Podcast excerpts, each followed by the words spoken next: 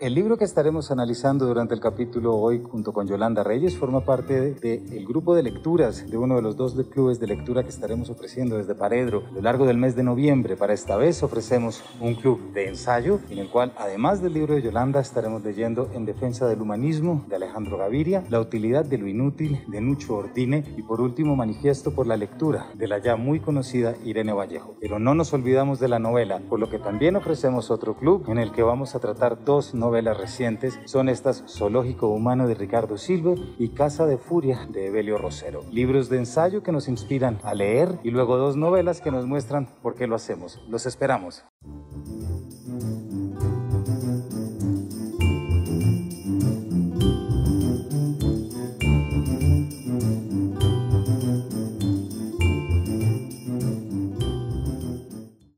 Hola a todos, bienvenidos a una nueva edición de Paredro, el podcast sobre libros, autores y demás actores del mundo literario. Mi nombre es Camilo Hoyos y el día de hoy estamos con una invitada sobre quien hemos escuchado desde que éramos lectores infantiles y ya sabíamos que debíamos ir a comprar esos libros elegidos a la librería Espantapájaros y que teníamos esos viajes con los padres y veíamos por allá metida y entrábamos en el mundo de la lectura, ese mundo tan bonito de la lectura de la infancia. Desde esta casa por lo menos nos preocupamos y procuramos que los lectores adultos sigan teniendo. Con nosotros está una persona a quien debemos escuchar atentamente porque aprendemos mucho y sobre todo tenemos razones para creer en el futuro mucho. Me refiero, sin más, a Yolanda Reyes. Yolanda, bienvenida a Paredro. Hola Camilo, pues yo muy feliz de estar en este espacio que sigo y al que quiero mucho. Muchísimas gracias Yolanda. Para quien aún no lo sabe, Yolanda nació en Bucaramanga en 1959, fundadora, como acabamos de decir, de Espantapájaros en Bogotá, que es un proyecto pionero en el fomento de la lectura desde la primera infancia, pero también autora de libros como El terror de sexto B, que fue premio Fundalectura del 94, también la novela Los años terribles de beca de creación del Ministerio de Cultura, Los agujeros negros, Una cama para tres y luego novelas como Pasajera en tránsito y Qué raro que me llame Federico. Para el día de hoy estamos hablando de un libro muy bonito y muy necesario con un título precioso que ya nos pone la,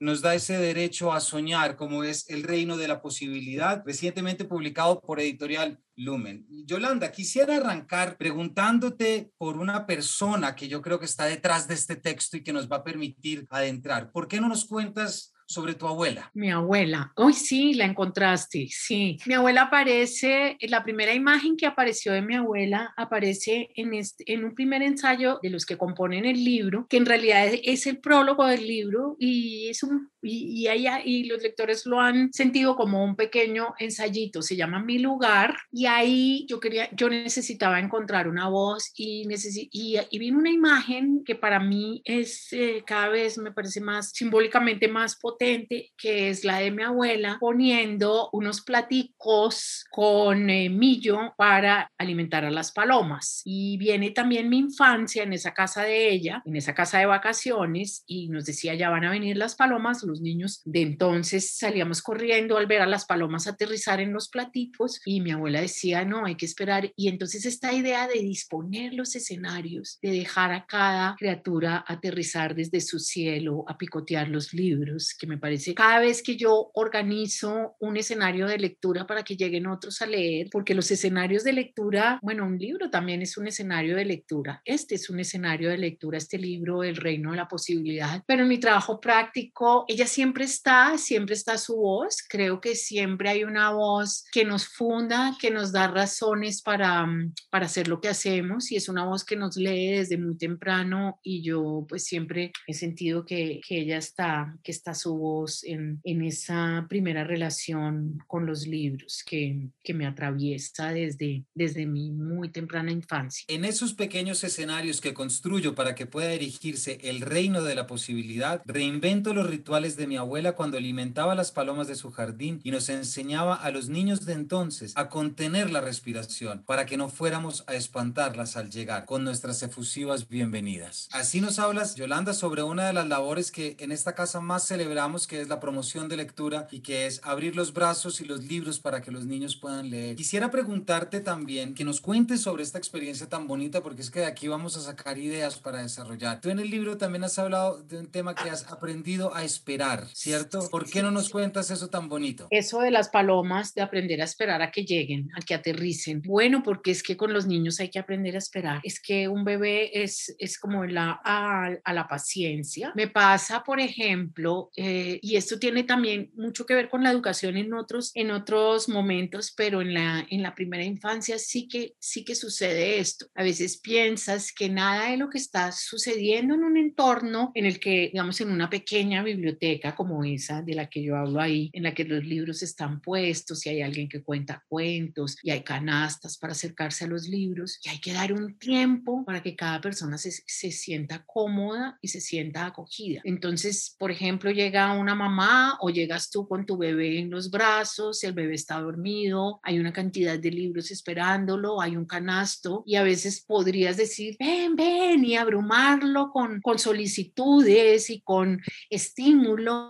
y a veces solo tienes que esperar, dejar que las cosas vayan pasando, dejar que, dejar que alguien se sienta cómodo. Y si vamos a extrapolar eso a otros, a otros escenarios de lectura, creo que necesitamos siempre eh, resolver todo tan rápido, demostrar que los objetivos de aprendizaje se cumplieron en un mes y a veces olvidamos que esas voces de la lectura, pues a mi abuela yo nunca le di las gracias, por ejemplo, eh, nunca supo lo que hacía, eh, nunca sabemos bien qué va a pasar con los libros que dejamos, con, los, con las historias que contamos. Para los que están aquí oyendo este programa, si yo les dijera piensen en la voz que les abrió a ustedes el mundo de los libros, seguramente se irían mucho más atrás y seguramente no fue aquel que dijo, el objetivo es que es promover la lectura, tal. Hay cosas que están muy, muy arraigadas, muy adentro y la lectura es una de ellas. Está muy metida en las primeras voces y en, en ese maestro maravilloso, por lo general es uno o dos, que nos atravesó la vida y nos, y nos mostró un camino. Entonces, eh, bueno, esa, esa idea de la paciencia del maestro que no es, que no es la idea esa, como esa idea, esa idea estandarizada de, ay, eres maestro, tendrás mucha paciencia porque hacen mucho, son muy revoltosos. No, no, no, es ese tiempo de esperar, de dejar que el otro, que el otro encuentre su camino eh, con lo que tú le vas dando y a veces es un camino contrario o aparentemente contrario a lo que tú crees que está sucediendo ahí. Es como ese respeto por los tiempos de los demás, por los tiempos de la lectura, por los tiempos también de la escritura. Pues creo, Yolanda, que con, con esta muy bella respuesta ya nos permites entrar en lo que es este libro, este reino de la posibilidad. Arrancas haciendo esta introducción desde lo que fue tu experiencia sobre las voces para luego entrar a hablarnos sobre la manera como tú entiendes que la lectura puede ser, lo que la lectura hace, lo que la, la manera como la lectura y las palabras y la lengua nos permiten establecer. Hay un capítulo en este libro que se llama La cuna de las emociones que como te contaba, empecé, me gusta fotografiar los libros para dejar citas que tenga la mano y no en el cuaderno que se le quedó en la casa y cuando me di cuenta estaba tomándole fotos a todo el artículo porque no solamente creo ciegamente en lo que en él dices como profesor, como padre, sino también porque lo que hacemos desde la Fundación Gratitud también tiene muchísimo que ver con esto que llamamos la cuna de las emociones y la manera como podemos descubrir a partir de las palabras esas sombras que cuando pequeños apenas vislumbramos y en muchos casos nos asustan. ¿Nos cuentas un poquito cómo surge este texto, Yolanda, y así podemos entrar en él para rescatar algunas frases? Bueno, la cuna de las emociones tiene, tiene todo que ver con lo que, con un trabajo trabajo en el que yo he estado muy comprometida emocionalmente durante, desde yo creo que hace unos 20 o 30 años, no sé cuántos, eh, quizás tiene que ver también con, con mi experiencia de ser, de ser madre, por supuesto, pero tiene que ver con mi descubrimiento, y lo digo así, lo pongo entre comillas, mi descubrimiento de esa primera edad, que es la edad del desciframiento más importante de la vida, y digo descubrimiento, que es la primera infancia, y digo descubrimiento porque no se pensaba pensaba que los bebés eh, tenían tanto que decir, decir en sus lenguas sobre, sobre la cuna de las emociones, sobre la cuna del lenguaje, qué significaba hacerse humano y tener esa huella, haber sido lamido por eh, y envuelto por las palabras eh, como, como, la, como la posibilidad de supervivencia. Para los bebés las palabras no son, no son accesorias y las palabras literarias, las palabras de la, de la canción de cuna, por ejemplo, la poesía y la música que están ensartadas en, una, en la lengua que los, que los cuida, la lengua de quien los cuida, no son accesorias, no son mm, para nada obligatorias, son esencialmente un camino a la supervivencia, porque los bebés están inmersos, son como náufragos. Pongo ahí en ese texto una cita de Lucrecio, que a su vez tomé de Marta Nussbaum, que dice que el niño es como un náufrago, el bebé tirado a la playa, a la orilla. Eh, bueno, no sé si la quieras leer, porque para mí, claro, esa es, esa es la vida. El, el, el, cachorro humano es, un, es uno de los cachorros más desprovistos, es el más desprovisto y va a pasar mucho tiempo en una absoluta dependencia. Y esa persona que lo cuida, que va y que viene, o esas personas que lo cuidan, eh, siempre además se tienen que ir. Y cada vez que lo atienden para alimentarlo, para cuidarlo, para que no se muera, para que sobreviva en un sentido literal, le dicen que ya vienen y le cuentan cosas, le dicen que la vida está del otro lado y le cuentan historias y le cantan. Y esas canciones de cuna lo que les dicen a los bebés es que, que las que, que, nos tenemos que ir, pero que vamos a volver, pero que tenemos que hacer, pero que aquí estamos, pero que se duerman, que por favor, que por favor se duerman porque tenemos que hacer otras cosas, además de estar con ellos. Pero eso lo dice la poesía de una manera, de una manera poética, cantando, y lo que el bebé agarra de eso, además de la anticipación y todo, es la sensación de que hay, de que hay algo, de que hay una envoltura simbólica, poética, sonora, que, que lo salva, lo salva, que le trae que le trae la promesa de que hay alguien, incluso cuando ese alguien se ha tenido que ir y deja una huella. Entonces, esa es la cuna de las emociones para mí. Yo desde ese tiempo, de ese descubrimiento, mira, yo estudié literatura, era maestra, incluso ya había empezado a trabajar en un lugar que para mí fue impresionantemente revelador, que fue la Fundación Rafael Pombo. Ahí montamos una biblioteca para niños, pero incluso con todas esas cosas, yo no había cobrado conciencia de, de, la salvación, eh, que son las palabras poéticas para un niño, para un bebé. Y,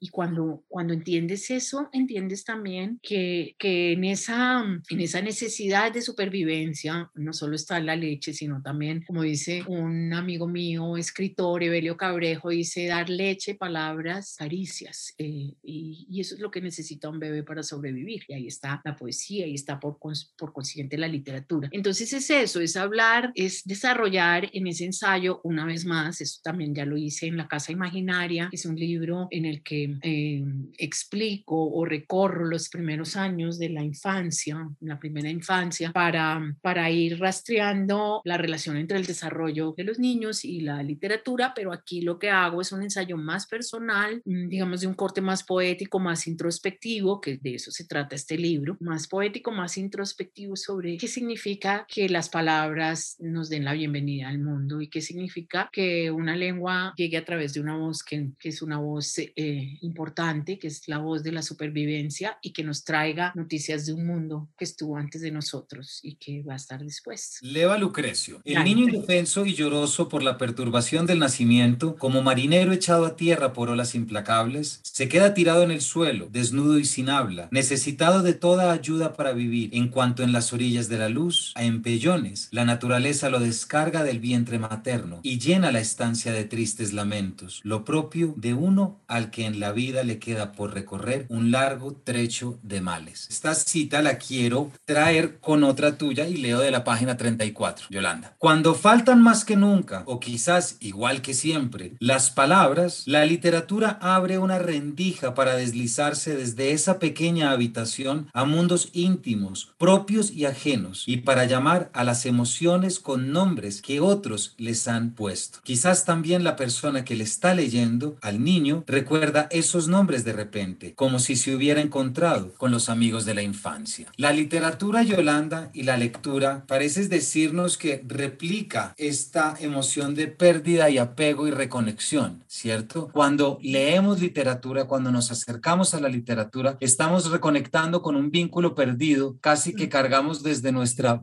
desde el instante en que caemos en cuenta de ese yo. Porque además todo el tiempo inicial vital de la infancia es el tiempo de saber dónde termino yo y dónde empieza el otro o la otra que me cuida, la otra, por lo general la madre. Es que es esta cosa de ser, de ser dos y ser uno y la poética de la infancia siempre nombra esa pérdida. Y eh, si tú miras todos los juegos de la infancia, los juegos literarios o los, el nonsense de la infancia, la tradición oral, está enraizada sobre ese tope, tope, tope, tope, ese encuentro y ese desencuentro, la serrina, serrán, los maderos de San Juan, es ese vaivén, estamos juntos, pero nos tenemos que separar, estamos juntos, pero nos tenemos que separar. Y cada vez, y eso lo, lo explica bellamente Winnicott, se va eh, construyendo un espacio em, de anticipación, eso lo tenemos solo los cachorros humanos, porque tenemos la lengua, ese espacio de anticipación que se va llenando de objetos simbólicos, la madre se va, quien quiera que sea la madre, el cuidador se va, pero deja una cobijita con el olor,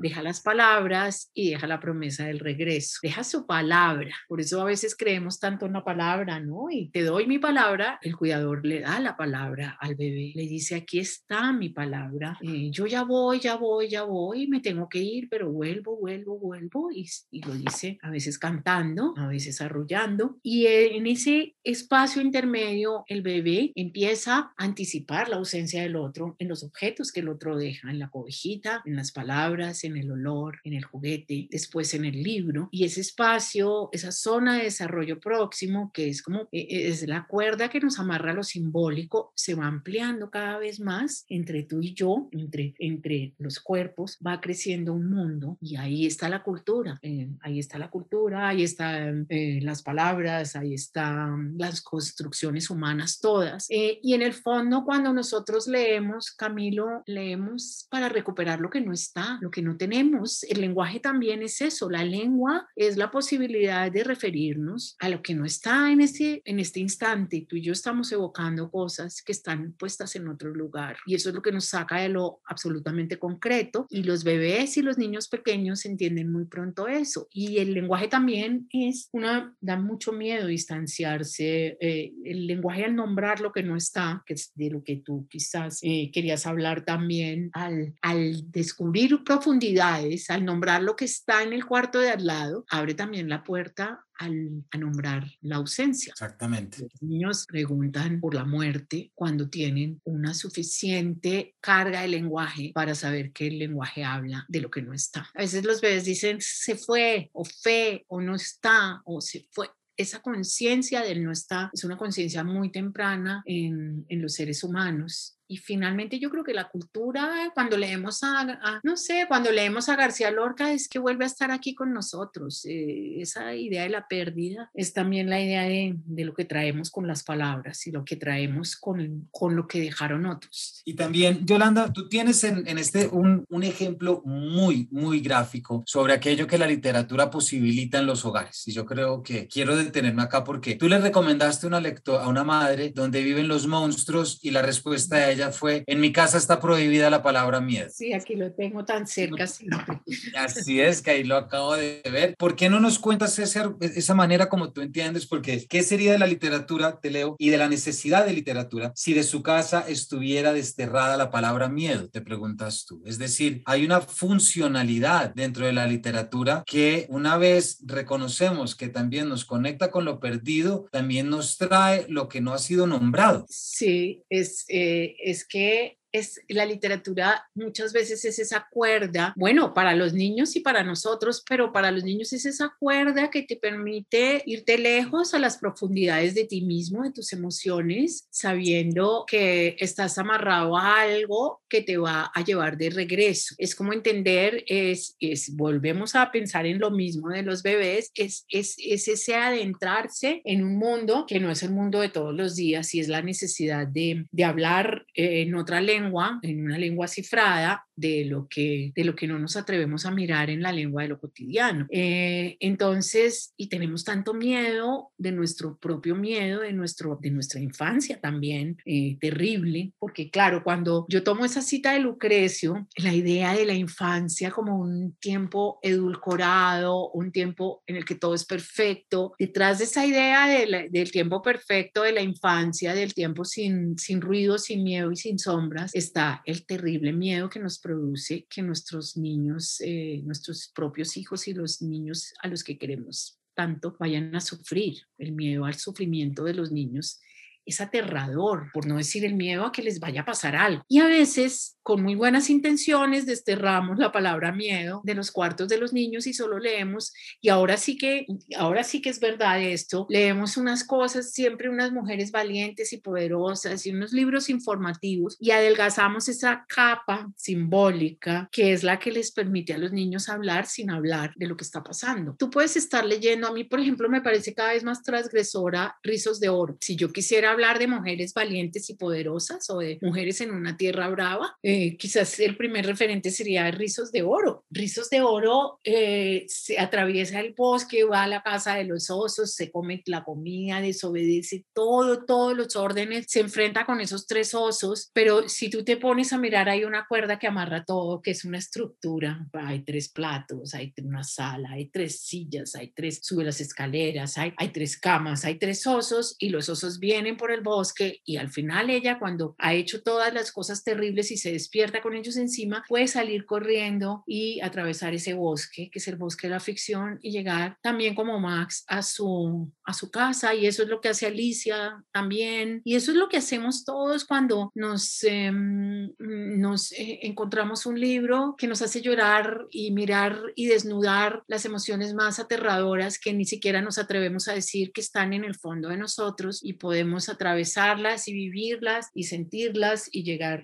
a tiempo para la hora de la cena, como Max. Em, y eso se enseña, eso también se enseña a los niños, se enseña, a mí esas cosas me parecen más importantes que la idea principal, se enseña a poder hablar en una lengua a otra de, de esas emociones y de esos mundos interiores. Y cuando damos esa lengua eh, del mundo nuestro y del mundo de los niños y, y solo contamos cosas eh, valientes y poderosas, en el fondo les estamos diciendo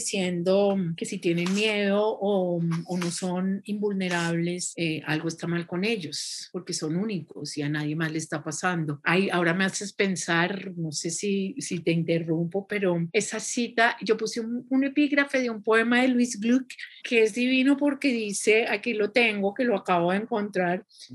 Dice, cuando era niña sufría de insomnio. En las noches de verano mis padres me dejaban sentarme junto al lago. Me llevaba al perro para que me hiciese compañía. Dije, ¿sufría? Ese era el modo en que mis padres explicaban gustos a su juicio inexplicables. Mejor sufría que prefería vivir con el perro. Oscuridad, un silencio que anulaba la condición mortal. Bueno, es muy bello ese poema, pero es como, como, como la literatura nos acompaña en las noches oscuras y nos permite entrar en un en, ese, en ese sufrimiento que es parte de nuestra vida interior. Eso también hacemos cuando escribimos, es seguir esa cuerda. Y yo creo que mal hacemos, Yolanda, con nosotros mismos o con nuestros hijos, negarla el contacto con las emociones que nos pueden poner en límites, que nos pueden exigir de nosotros mismos y que nos pueden mostrar que el mundo puede ser más tenebroso de lo que hemos imaginado. A mí me pasó algo leyendo tu análisis, por ejemplo, de, de donde viven los monstruos, que creo que finalmente entendí,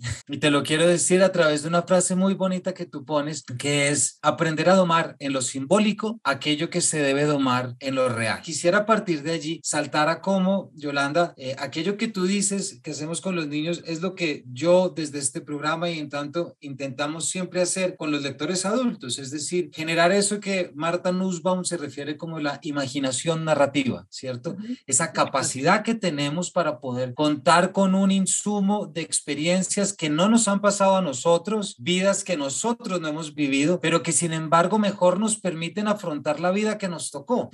¿Por qué normalmente los padres, Yolanda, creen que los hijos deben leer libros que les enseñen modelos de vida, pero por qué el lector adulto luego se olvida él mismo de hacer lo mismo desde lo literario? Pero, sí, pero ahí también habría que matizar porque es que a veces los modelos de vida que pretendemos eh, eh, que los niños lean son modelos de vida perfectos o dignos de imitación. Eh, y yo, al contrario, pienso que em, lo que nos dice la literatura, y esto a cualquier edad, es que podemos ser tan malvados y tan maravillosos como, como los personajes de los libros que leemos. Eh, entonces, no creo que nos distanciemos nunca de eso. Digamos, el deber ser de la literatura didáctica, si es darles a los niños, cada vez veo más en la librería, la gente llega, quiero un libro para que mi hija no se porte mal y yo digo, y le puedo dar de pronto donde viven los monstruos, que es todo lo contrario, pero esto es portarse muy mal. Sí, claro, porque es que portarse muy mal eh, es, eh, es domar los monstruos dentro de uno mismo y o sea, la literatura no está hecha para que nos portemos mejor, quizás está tampoco para que entendamos nuestras emociones y las dejemos en un lugar eh, completamente a salvo, está, está hecha, pienso yo, está hecha con las emociones de los demás, eso basta para mí y a veces yo como lectora me conecto con la emoción del otro que estaba del otro lado y, y desde ahí, desde ahí llego al libro. No sé si era Nabokov, me parece el que decía que eh, si la literatura está hecha con las emociones, ¿cómo no llegar a ella desde las propias emociones? Eh,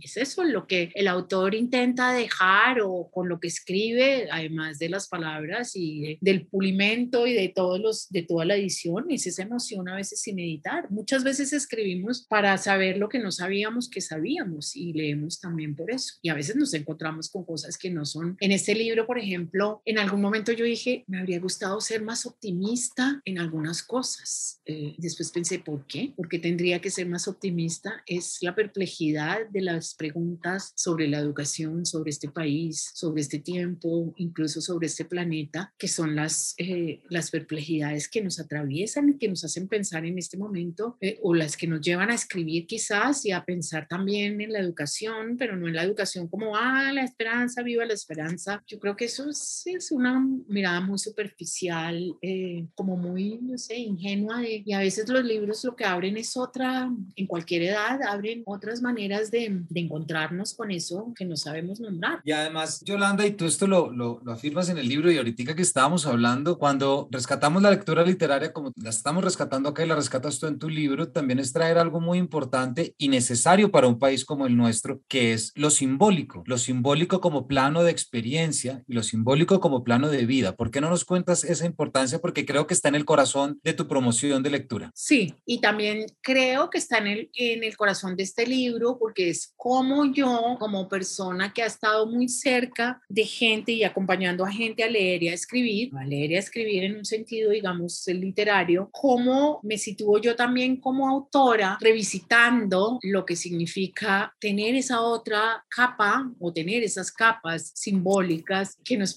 que nos ayudan a ir alumbrando pedazos de realidad. Este, este fue un libro, yo te contaba que que en un comienzo iba a recoger trabajos que yo, eh, artículos previos sobre lectura, sobre literatura, sobre mi vida, sobre cómo una escritora ve el legado o cómo se mira dentro del concierto, digamos, de la escritura y de las otras mujeres que la precedieron y que están al tiempo escribiendo. Iba a ser todo eso. Y para mi sorpresa, en este tiempo de pandemia, en muchos de los, de los, de los ensayos, yo diría que todos los volví a escribir justamente desde, desde esa, como ese desdoblamiento, soy yo ahora la que, la que atravieso esas capas simbólicas para volver a escribir encima de lo que ya había escrito. Lo que cuando leemos y cuando escribimos, eh, siempre estamos reeditando un pedazo de experiencia y volviéndola a mirar desde otra lente y a la luz de otras experiencias. Estábamos en tiempos de pandemia y yo, mientras tanto, em, acompañaba a otros desde sus, desde sus pantallas, como tú también seguramente hiciste, y me hacía preguntas, me hacía preguntas sobre por qué seguimos creyendo en estas cosas, me hacía preguntas sobre cuál puede ser el sentido de la educación en estos tiempos tan difíciles, cómo, y esta es una pregunta, ¿qué, qué puede ser importante para estos recién llegados en un mundo en el que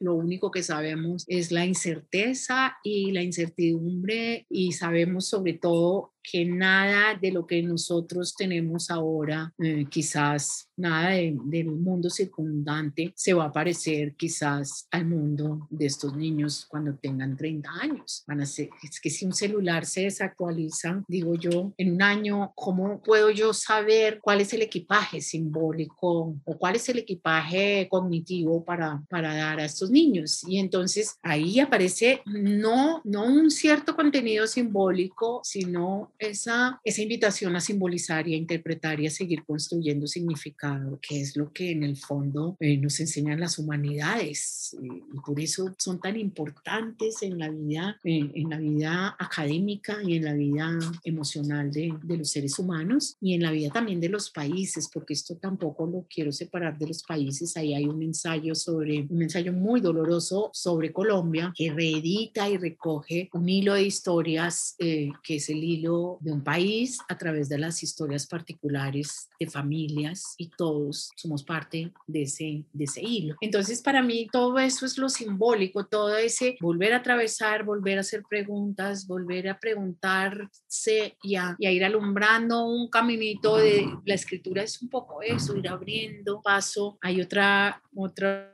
otra imagen que se me apareció ahí, es como abriendo la maraña, el bosque de la Bella Durmiente, ir cortando chamizos para ir abriéndose un caminito y eso, eso fue lo que traté de, de alguna manera de reproducir ahí en este libro, esa experiencia mía de irme abriendo paso por la escritura. Yolanda, se nos acaba el tiempo, me quedan dos preguntas, pero hay una primera que no puedo dar de hacerte porque también tu experiencia dentro del texto y ya nos dijiste que eso es, es un estilo más intimista, más tuyo. El último capítulo es un capítulo, además, último capítulo titulado Mujeres en una tierra brava, que ahorita hiciste referencia. Sí, Em, sí. Tienes una frase que, que también quiero traer para nuestros oyentes, que es cuando empiezas a entender cuáles eran esos criterios de educación que te habían impuesto y cuáles eran esas ideas que se esperaban de la mujer, ¿verdad? Y de repente dices, y una vez abierta la grieta, una vez puesta en palabras, se hace patente la magnitud del problema. ¿Por qué no nos cuentas la que fue este capítulo de revisar estas mujeres, habiendo arrancado hablando desde la forma como los niños descubren las emociones? Hay algo que también te toca a ti en la lectura de este relato y en el reconocimiento en el que, por cierto, pues mencionas, y aquí también mencionamos con mucho cariño a Montserrat Ordóñez, por ejemplo.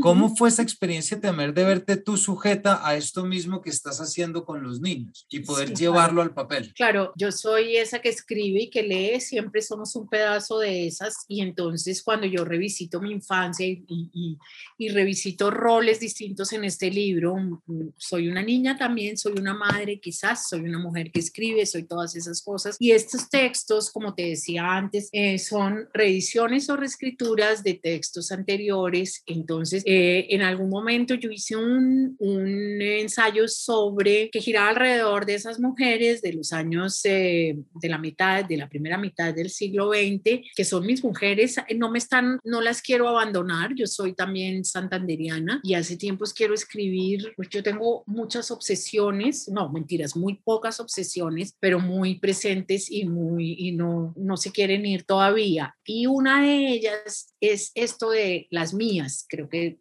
en algún momento va a haber ese va a aparecer ese libro, y es cómo escribir entre los márgenes, cómo, y entonces claro que pienso en, en estas mujeres, este artículo lo escribí primero para la Universidad Industrial de Santander, que me encargaron algo sobre, sobre la tierra y sobre escritura, y, y yo leí esto frente a un auditorio con muchos hombres que no sé cómo lo tomaron, pero era raro, era, y eso fue hace unos 10, 15 años. Después, escribí y publicaron esto en un homenaje a Montserrat Ordóñez, que compiló Carolina Alzate, y después iba a ser un texto en un libro de mujeres, un ensayo, uno de los ensayos de un libro de mujeres, y por distintas razones terminó en este libro, que me parece que es el mejor lugar para que esté, y es esa pregunta sobre qué significa eh, o, cómo, o cómo me miro yo eh, otra vez en este crisol de voces de las niñas que fuimos, de las madres que tuvimos, eh, qué significa, por ejemplo, ser hija de alguien que votó por primera vez dos años antes de que yo naciera, qué significan las imágenes en las que nos criamos o con las que nos criamos, las narrativas, cuando se empiezan a romper y esta idea de las niñas buenas y de las niñas que solo hacen ciertas cosas para agradar a otros, pues a sus madres, a sus hermanos, a la literatura también, debo decirlo, y esta libertad repentina que se nos abre para poder escudriñar y para poder incursionar entre esas bisagras, entre esas cosas que no nos hemos dicho y que no hemos dicho en la escritura y que también me hace pensar en, las niñas de ahora. Fíjate que ahí hay algo con lo que me gustaría, que me gustaría dejar resonando, la idea de que las niñas no sacan buenos puntajes según las pruebas PISA mundiales, las pruebas mundiales PISA en matemáticas, la idea de que no hay dificultades cognitivas ni diferencias de cerebro que impidan eso, sino miradas en la confianza, narrativas sobre la confianza. ¿Qué significa no ser bueno para matemáticas, por ejemplo, o no ser un buen científico y por qué todas estas cosas siguen pasando y por qué todas las listas literarias siguen teniendo tantos sesgos y al mismo tiempo qué libertad o qué, o qué momento de libertad para ir volviendo a abrir eh, trochas y caminos que no son los habituales, que no son los esperados, porque eso nos pasó a las niñas, les pasa a las niñas, pero también eh, nos sigue pasando a las mujeres y mucho más de lo que pensamos que nos pasa. Entonces, bueno, pues era una manera de terminar, decir que escribo, que escribo eh, su vida en, en esas que me precedieron y también imaginando a las que no han llegado. Yo creo que volvemos a, a lo mismo, esa idea de, de la escritura como la forma de traer lo ausente y de dejar una huella también para los que siguen. Yolanda, muchísimas gracias. Se nos acabó el tiempo. Bueno, no me, no me va a quedar. Te iba a pedir que nos dejaras tres palabras, porque envidio mucho la relación que tú tienes con las palabras. ¿Nos dejarías una palabra para el cierre del capítulo? ¿Y eso qué significa? Decir una palabra. Una, una. ¿Qué, ¿Qué palabra nos quieres traer? Porque una de las cosas que te quería preguntar era sobre la relación que tú tienes con las palabras, porque en tu texto y la forma como las traes. Entonces quería pedirte que nos dejaras una palabra que salga del libro, de tu profesión o de tu experiencia para cerrar este capítulo contigo? Todavía. Ay, qué bonito. Adoro esa palabra, no sé, me gusta mucho. Muchas gracias, Yolanda. Ayer fue una niña, miró todos los libros que tenía de Anthony Brown y dijo, este no lo tengo todavía. Y yo pensé, eso significa que ella ya sabe que lo va a tener alguna vez. Tiene dos años y medio y me parece que esa idea de todavía es muy bella porque es una idea de lo que va a pasar. Yolanda, muchísimas gracias. Gracias por recordarnos lo que la literatura hace, pero también lo que el material de la literatura hace, es decir, las palabras, las frases, todas esas capas que traen detrás de lo simbólico con sus emociones. Para todos que nos han estado acompañando, hemos estado hablando de El Reino de la Posibilidad, que por cierto es uno de nuestros libros elegidos para nuestro primer club de lectura Paredro de ensayo. Entonces, todo lo que hemos estado hablando con Yolanda estará presente la próxima semana. Ya saben el título, ya saben el camino a su librería más cercana, porque no espantapájaros, para que vayan de una vez y compren libros a sus hijos, porque este definitivamente es un libro que todo aquel que se interesa y que tiene esperanza en la literatura y en la lectura debe leer. Yolanda, muchísimas gracias por habernos acompañado. Camilo, a ti un placer inmenso. Un abrazo para ti y bueno, para todos los que están del otro lado. Igualmente para ti y bueno, y todos ustedes, muchísimas gracias por habernos acompañado y nos vemos en una próxima edición de este Paredro. Hasta luego.